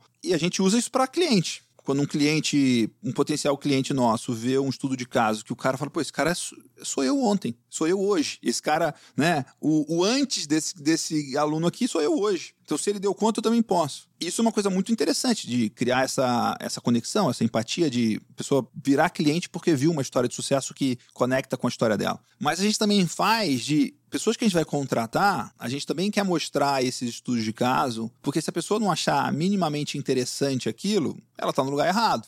Né? Ela tem que olhar um estudo de caso e falar, cara, isso é incrível. Porque ele vai trabalhar fazendo aquilo, né? O, o fruto do trabalho é justamente esse, né? Você conseguir ter mais histórias de sucesso para contar. Se o cara acha ah, nada a ver essa história. Tipo, não vai ser um lugar que ele vai ter paixão. E aí conecta com a motivação do Bernardinho lá atrás, né? Tipo, não de. É, e o que você está dizendo sobre contar história, esse é o grande ponto que nos, nos diferencia de outros seres no planeta Terra. Uhum. O, que nos, o que nos diferencia é a nossa capacidade não só de contar histórias, mas acreditar em histórias. É, se a gente for olhar o que a gente conta sobre um sonho, sobre uma religião, sobre algo que você talvez não consiga vê agora, mas você acredita em algum momento você vai conseguir chegar e você vai conseguir conquistar, é da natureza do ser humano. Então não é à toa que o nosso cérebro ele é programado para absorver muito mais histórias, né? E aí talvez a gente vai chegar em Campbell, né, com a jornada do, do herói Uhum. e, a- e como a gente conta uma história para ela ter impacto, para gente, para ela ser guardada. Então quando você traz um case como esse, não só uma forma de conectar e de despertar um interesse, mas da pessoa lembrar também do que você está oferecendo. Muito legal. Você deve ter também um- uma experiência de ter visto muitos casos bem sucedidos e mal sucedidos de, por exemplo, um CEO, um diretor de uma empresa, uma pessoa que tem um está empregado, mas quer sair de lá, quer ir para outro lugar. O que, que são boas práticas e histórias de terror a evitar nesse processo de não quero ficar sem emprego, quero arrumar outro emprego enquanto estou empregado para ter uma transição até de fluxo de caixa e de questões, né? É, o cara não quer trocar o certo pelo duvidoso. O que que, que que você recomenda nesse aspecto do que fazer e do que não fazer? A primeira recomendação que eu dou para as pessoas é, pô, idealmente procure um emprego, um novo emprego empregado. Sim. Melhor não- jeito, né? É, é o melhor jeito. A não ser, claro, que você está passando numa situação ali na empresa que está impactando na sua saúde, seja física ou emocional, e aí, claro, que a gente vai priorizar a saúde para não ter um- uma, uma situação aí Uhum. mais complexa, mas idealmente, se você tiver a oportunidade de procurar empregado, é melhor. Da mesma forma como se você tiver a oportunidade de se desenvolver para estar pronto para o mercado enquanto você está empregado, também é melhor. Uhum. Agora, para mim, o grande ponto é que a maior parte das pessoas não consegue fazer uma análise ra- racional da sua relação com a empresa. O que eu quero dizer com isso? Muitas vezes me faltam três ou quatro coisas aqui no meu, no meu dia a dia, na minha posição, que é algo que realmente eu quero, eu desejo aquilo. E aí eu vou pro mercado procurando essas três ou quatro coisas, mas eu esqueço de fazer o inventário, que é extremamente importante, que quais são as outras coisas que eu gosto e eu tenho. Ah. E aí o que O acontece? que falta é fácil de ver. O que eu já tenho, o que eu gosto, o que eu não quero perder é mais difícil. É, o que em inglês nós costumamos dizer o take for granted. Aham. Esse pra mim é o grande aspecto, porque muitas vezes eu tenho 10 coisas que eu gosto muito, mas eu me acostumei, então eu tomo como natural e que eu e, terei e em qualquer é outro lugar. invisível pra você, né? Você não consegue ver. Isso. E aí, muitas vezes, talvez dos três ou quatro, eu vou conseguir dois ou três. Só que dos dez que eu tinha, eu perdi sete. Eu perdi seis. E ali na soma eu tô trocando dez que eu tinha por sete. E isso, efetivamente, talvez seja uma das principais histórias de frustração que eu vejo em movimentações. Caramba, isso é muito interessante, né? Olha só. Porque a gente é treinado pra dar mais atenção, dar mais foco e ficar conectado emocionalmente com coisas que a gente não tem, ou falta, ou perigo, ou risco, e, não olhar pro que Qualquer tá bom, né? analogia com namoro e casamento não, vai ser qualquer, é, qualquer coincidência, é, é- qualquer semelhança é mera, Mera coincidência. coincidência. Muito bom, nossa, interessante. Porque é, tudo são coisas de relações pessoais. Acho que tem uma frase, acho que é do, do Simon Sinek lá, né? Que os seus clientes são pessoas, seus funcionários são pessoas, seus chefes são pessoas, seus parceiros são pessoas, seus fornecedores são pessoas. Então, se você não for bom de, de mexer com pessoas, Não vai dar muito não mexe certo. com o negócio, não, que o negócio não vai dar, não vai dar muito certo. Interessante, né? O, que- o que mais de, de recomendações do cara que tá empregado ou tá numa posição e tá querendo mudar de, mudar de área, assim? O que eu acredito é, tenha certeza que você está olhando o cardápio da forma adequada. Ah, E o que, que eu chamo de olhar o cardápio? Vai pro cheiro do asfalto, se conecta com as, as pessoas da sua rede de relacionamento e vai entender o que essas pessoas estão vivendo, o que, que essas pessoas têm de desafios, têm de prioridades, estão sendo cobradas. Porque muitas vezes pode ser que você acha que aonde você está não está legal, e a hora que você conversa com uma meia dúzia, você fala assim: deixa eu ficar quietinho aqui, que até que comparado ao mercado, o que eu tenho tá adequado. Porque muitas vezes a gente idealiza ambientes, empresas que não necessariamente existem. Ou que se existem, talvez você também não esteja pronto. A empresa ainda queira alguém mais qualificado, com uma qualificação diferente. Então, você ter a certeza que você está fazendo as comparações adequadas te tiram do devaneio ou da simples aspiração para uma realidade do match. Efetivamente. Interessante. Você está falando, estou lembrando de um, de um livro de um cara que eu gosto muito, que é um cara que é chama Norm Brothers. Eu não sei se ele ainda é, ele era colunista da Inc., da revista Inc. nos Estados Unidos. Escreveu um livro sobre é, a vida real do empreendedor e tal. E ele falava: Eu não gosto de contratar pessoas que é primeiro emprego. Não é por nada, não é pela questão de experiência. É porque a pessoa que nunca trabalhou em nenhum lugar, ela vai, contra... vai comparar a sua empresa com a Disneylândia que é uma empresa que não existe na cabeça dele, que é perfeita. E claro que a sua empresa vai ser ruim, porque ele está comparando com um, um, mundo idealizado e sonhado que não existe em nenhum lugar, né? Você já trabalhou em outros lugares, ele vai ver que lá tinha defeitos, aqui tem defeitos, né? A minha empresa não é perfeita, mas, tipo, provavelmente no, no balanço vai ser bem melhor do que outros lugares, né? E uma, uma coisa também muito interessante, que é, isso é um desafio que eu já passei e eu acho que para uma coisa bem difícil, é como contratar certo pessoas que têm uma série de habilidades que você não domina nada, ou para funções que você nunca contratou. Por exemplo, você entende de tecnologia, sua origem é tecnologia. Eu não entendo de tecnologia. Se eu for contratar uma pessoa, um desenvolvedor de alto nível, como que eu faço para contratar certo em todos os quesitos? Porque se eu entendo muito pouco disso, parece que vai ser fácil de eu comprar gato por lebre, né? E eu achar um cara que me conecta comigo, que gosta de mim, que é parecido comigo, que conversa bem, que parece no comportamental tá muito bom, mas ele não sabe programar do jeito que eu acho que ele precisa, e ainda mais no mercado competitivo como tá hoje, né? Nesse esse mercado de desenvolvedor que tá, é super caro contratar um, um cara de alto nível? Como é que faz Poxa, isso? Poxa, Miguel, essa resposta é muito simples, ah, né? É? Trate a Michael Page.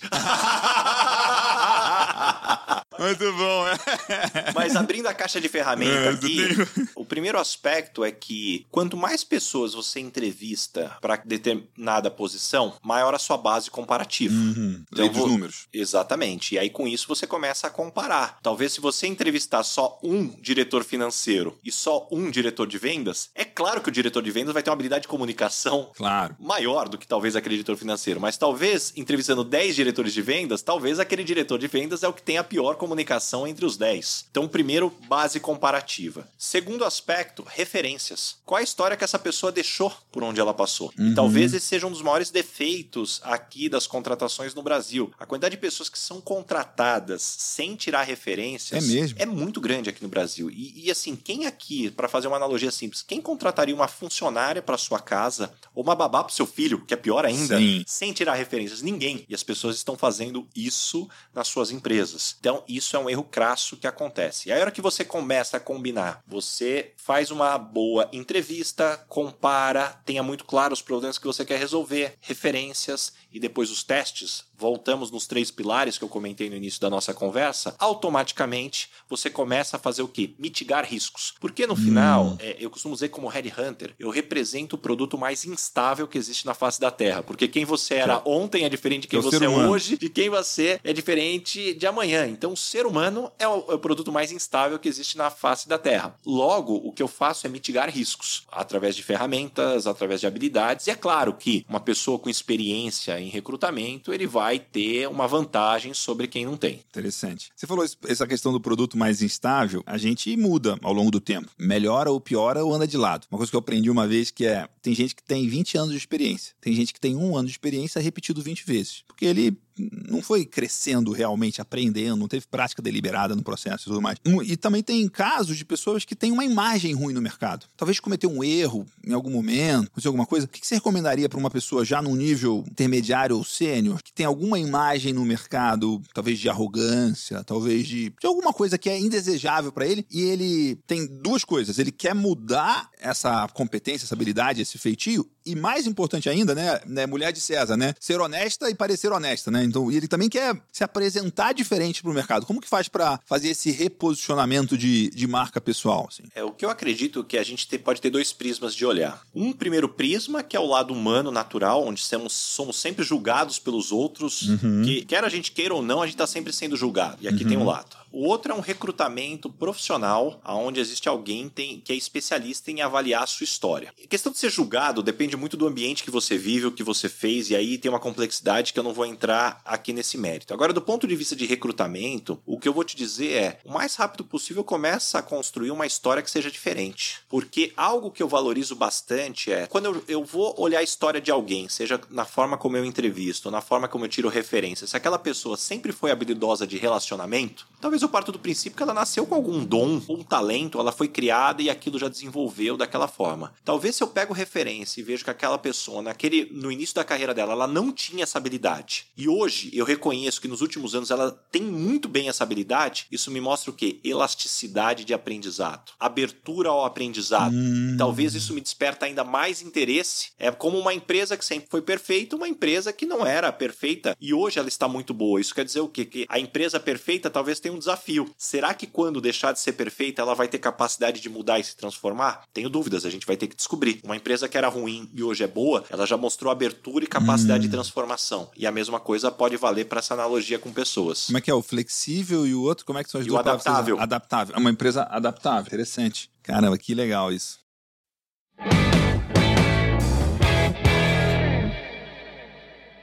A gente estava falando sobre reposicionar, né? Reposicionar. Gostei muito desse elasticidade de aprendizado, de ser não flexível, ser adaptável, e você começar o quanto antes a construir uma história diferente. Assim, o que é mais de, de sugestões que você dá? Ou uma sugestão aí para ficar três pontos de eu acredito que o primeiro passo é você ter a capacidade de escutar e ler o ambiente. A maior forma que a gente pode ter de aprendizado e de desenvolvimento próprio é a capacidade que a gente tem de receber feedbacks. E o feedback ele pode ser tanto um feedback formal, que no mundo ideal a gente só receberia feedbacks normais, estruturais, mas o ambiente dá muitos sinais de como a gente é percebido. Tanto que uma das perguntas que eu mais gosto de fazer em sala de entrevista é: quando as pessoas não gostam de você, normalmente qual é o motivo? Quando as pessoas não gostam ah, de você, normalmente qual é o motivo? Pergunta boa. E por que, que eu faço essa pergunta? Né? Eu costumo dizer que não tem resposta certa, mas tem duas muito erradas, né? Que quando a pessoa diz: Olha, Baza, você sabe que quando as pessoas não gostam de mim, normalmente elas não me falam? Você fala assim: É mesmo?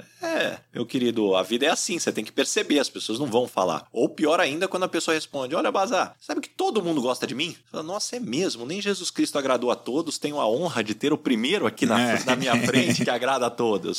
Então, a... é, mais, é, mais, travado do que você imagina, né? Então, para é. mim, acho que esse é o grande ponto. A pessoa que consegue se perceber no ambiente, sabendo que ninguém é perfeito, mas entender, olha, eu sei que aqui talvez sim eu posso incomodar, aqui eu jogo melhor, e quanto mais você se percebe no ambiente, melhor você pode potencializar o que você traz dentro de você. Puxa vida, que legal. Isso aqui tem uma, uma lição, assim, até para você pensar sobre isso, né? Tipo, eu tô aqui, provavelmente um, uma das situações, né? Com certeza tem mais de uma, mas que me vem à cabeça inicial, e aqui é um esquema super procurar ser o mais vulnerável possível. Quando as pessoas não gostam de mim, por que, que elas não gostam de mim? Eu acho que uma das coisas é porque eu sou muito informal, eu brinco. Tô me lembrando aqui de uma vez, estava numa situação, estava numa, tem, sei lá, uns dois anos isso. Tava numa mesa de, num evento, assim, tinha, umas, sei lá, umas 15 pessoas, aí tinha um cara, e aí eu fiz uma piada com ele, e o cara ficou super ofendido e tal. E era uma piada que eu faço. Se alguém fizesse comigo, eu tava super de boa, mas o cara era muito mais, vamos dizer assim, sistemático e sério e tal, do que, do que o meu estilo. Ele ficou bem chateado. depois eu pedi desculpa para ele e tal, mas não. Eu vi que o cara ficou. Não resolveu, sabe? Tipo, não é... é. Mas esse é o segredo da vida, né? A gente precisa tratar as pessoas não como a gente gostaria Sim. de ser tratado, e sim como as outras pessoas gostariam de ser tratadas. E, de certa forma, de novo, isso não quer dizer que você vai mudar o seu estilo, até sim. porque pode ter certeza que, conhecendo a tua história que eu conheço, isso te traz muito mais benefícios do que pontos negativos. Mas é importante saber que não é bala de prata que funciona para tudo. Não, e assim, é uma coisa de. Eu não eu me lembrei dessa história, mas não é uma coisa assim. Tipo, pô, eu fiz uma brincadeira de boa e o cara ficou ofendido. Quando ele ficou ofendido, eu pensei comigo uma coisa que eu. Eu gosto muito dos quatro compromissos do Miguel Ruiz. Se você conhece esse livro, pra mim é tipo uma, um resumo para a vida, assim, né? Que é não leve pro lado pessoal e tenha coragem de perguntar, pô, o cara ficou ofendido, pô, eu não fiz maldade aqui, eu não. Eu tava. Era uma piada que eu tava rindo mais de mim do que dele, mas tava usando uma história dele. Então, esse cara tem mais sobre ele do que sobre mim nessa, nesse incômodo dele, mas também, também aproveitei para pedir desculpa e, e, e seguir. Mas eu também tô longe de ser uma pessoa, né? Tô muito longe, muito longe de Jesus Cristo, né? Jesus Cristo não foi.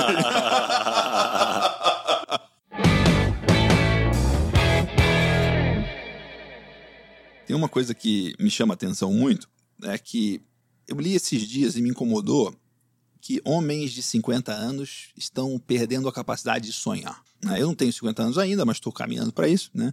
É, mas isso é uma coisa que falou, pô, é verdade isso aqui, né? Quanto mais bem sucedido você tá, talvez as pessoas sonhem menos ainda. Você é um cara super bem sucedido, uma das empresas líderes desse mercado, você é a pessoa líder no, no Brasil, super bem relacionado, o seu trabalho vai bem, você é querido, né, tem uma exposição bacana. O que, que vem pela frente? Assim, o que, que são os próximos é, degraus, os próximos sonhos do Baza para frente? Tem um, um, poeta uruguaio que ele tem uma frase que eu adoro, que hum. é sobre o sol, né, o horizonte que ele diz da importância do horizonte. O horizonte é como a utopia, né? Ou a utopia é como o horizonte. Eu caminho dois passos, o horizonte caminha dois passos. Eu caminho dez passos, o horizonte também caminha dez passos. Então, para que serve o horizonte? Para que eu não deixe de caminhar. Então, isso para mim é um pouco da utopia. Uhum. O quanto que a gente sonha e, e a capacidade que a gente tem de continuar. A gente muitas vezes olha muito, né, a necessidade que a gente tem do exercício físico para os músculos, do alimento para o nosso corpo e a gente esquece do alimento que a gente coloca para nossa mente e para nossa alma. Então a capacidade que a gente tem que ter de manter a nossa mente ativa, talvez ao longo do tempo as pessoas vão ficando céticas demais. Uhum. Cético demais, exato. E isso para mim talvez seja o, o, o grande ponto aonde não só a gente começa a limitar o que a gente é capaz de realizar, mas principalmente onde eu sou muito crítico, limitar os jovens mesmo com a melhor intenção que nós temos. Então, quando a gente vê muitas vezes um pai e uma mãe falando: olha, não sonha tão alto, olha, não, não, quer, não queira isso porque é muito. Na verdade, a, a, aquele pai e aquela mãe, muitas vezes, ela pode estar com a melhor das intenções, que é o quê? Proteger emocionalmente para aquela pessoa não se frustre, que não vá doer quando ela não conseguir. Quando, na verdade, né, idealmente a gente deveria estar falando né, da força, da resiliência e dizer que sim, talvez não vai dar certo na primeira, na segunda, na terceira, na quarta. Isso não quer dizer que a pessoa deveria desistir. Então, eu acho que isso joga-se tudo num liquidificador para tentar dar uma resposta para uma pergunta tão complexa que você fez e me fez aqui refletir bastante. Que legal. Qual é o poeta uruguaio? É o Galeano. Galeano. Galeano. Eu, eu, eu, não sei se é esse cara, provavelmente não, mas tem um, uma, uma casa, um ponto turístico em. Não é em Montevidéu, é em Punta del Este, que tem uma, um pôr do sol e tem um poema sobre o pôr do sol que é incrível também. E você vai lá ver o pôr do sol e eles tocam o poema na hora do pôr do sol, que é maravilhoso também. Aquele hotel todo branco ali, é, fantástico. Branco, é. Neruda, talvez? Não, não vou lembrar agora, é, talvez vou falar alguma mas, bobagem. É, é, eu não, não, lembro também, mas é, é, me lembrei disso. Que legal. É, do horizonte, você caminha com o horizonte para frente e que a gente não perca a, a capacidade de sonhar e de.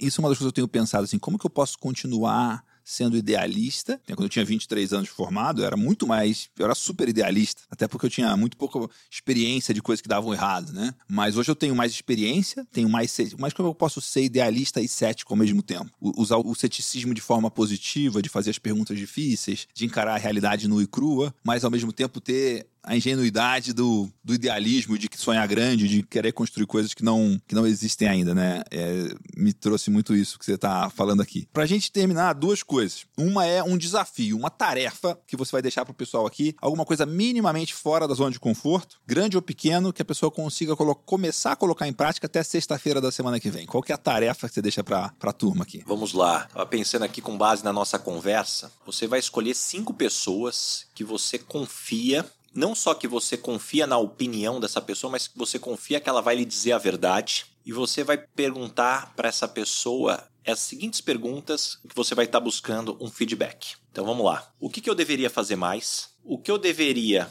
começar a fazer? O que eu deveria parar de fazer? Faça essas três perguntas. Não julgue, não se explique, anote e compare a resposta dessas cinco perguntas e isso vai te dar muitos insights para o seu desenvolvimento daqui para frente. Que legal. Caramba, você, você de alguma forma me lembrou do Oceano Azul e Oceano Vermelho, né? Empresas que constroem oceanos azuis fazem esse exercício de perguntar o que eu deveria fazer mais, o que eu deveria fazer menos, o que eu deveria começar a fazer que eu não faço ainda, o que eu faço que eu devia parar de fazer e melhorar minha proposta de valor. Muito bom isso, que legal. Basaglia, que mensagem final que você deixa aqui para quem está ouvindo a gente? Poxa, tem uma frase que eu adoro que é mais ou menos assim: navios não afundam porque estão rodeados de água.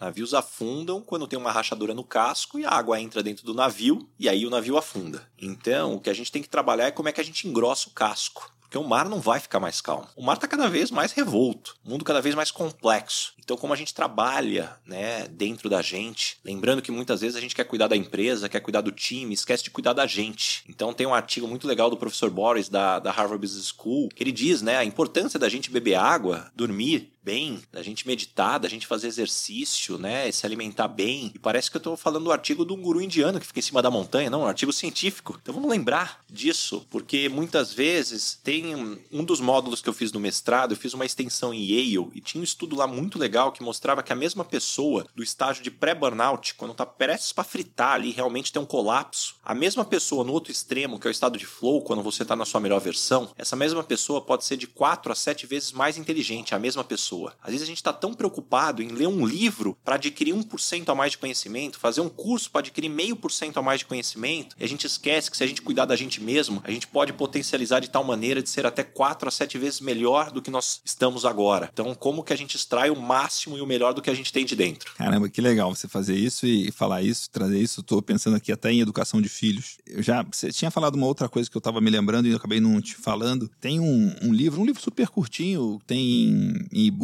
e tal, de um americano chamado Alex Sharfen, EPT, uma coisa assim que é Entrepreneur Personality Trait que é tipo tipo de personalidade do empreendedor, que é uma coisa, o meu conceito dele, mas o, o, o, conceito mais interessante é que ele fala que o empreendedor ele tem nove atributos, ele tem nove características. E essas nove características, você vai ver as características, você vai ver que você tem várias delas. Quando eu olhei, eu falei, pô, eu tenho todas essas nove. Só que ele fala, essas nove características, se você está num ambiente que ele chama de baixo ruído e pressão, essas nove características viram nove qualidades. Se você está num ambiente de alto ruído e pressão, essas nove características viram nove defeitos diferentes. Cada um pode virar um defeito ou uma qualidade. E quando eu aprendi isso, eu achei isso tão incrível, porque eu vi que eu tinha os nove, e eu já me vi nos nove defeitos, e eu já me vi nas nove qualidades. Já gabaritei de um lado e de outro. E quando você gabarita do lado do baixo ruído, baixa pressão, a vida é muito boa. E quando você gabarita do outro lado, a vida é muito ruim, né? E é a mesma pessoa com os mesmos atributos, com as mesmas, é, com as mesmas questões. É então, um pouco é... do que a gente falou sobre talento versus interferência. Sim, sim Também sim. algo é isso, que eu isso. noto, quanto mais você cresce e tem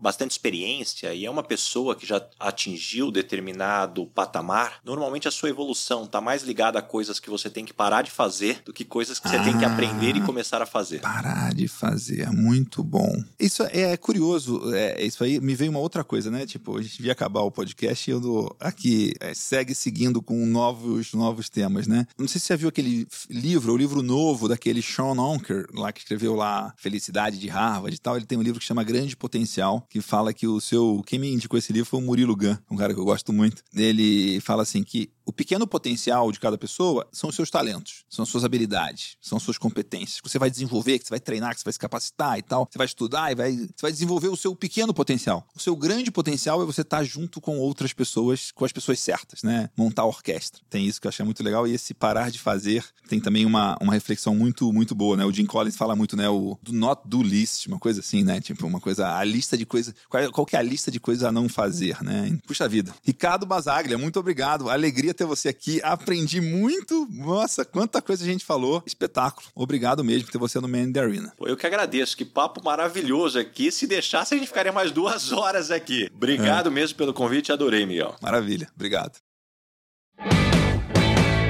Bom, se você está me acompanhando no iTunes, aí no podcast da Apple, é, que a gente já está aí há um tempão, assina esse podcast e deixa a sua resenha, o seu review, né? Deixa lá cinco estrelas e principalmente o motivo de por que esse podcast merece cinco estrelas. Se você está no Spotify, segue a gente no Spotify aí para você receber as atualizações dos próximos episódios. A gente vai trazer episódios novos toda semana com entrevistados e entrevistadas, né? E como diria o meu filho mais novo aí, explode o dedo nesse like aí e acompanha a gente. acompanha a gente no iTunes, no Spotify e no YouTube. Eu também tô no Instagram, arroba mcavalcante com o no final. Um abraço e a gente se encontra no Man in the Arena.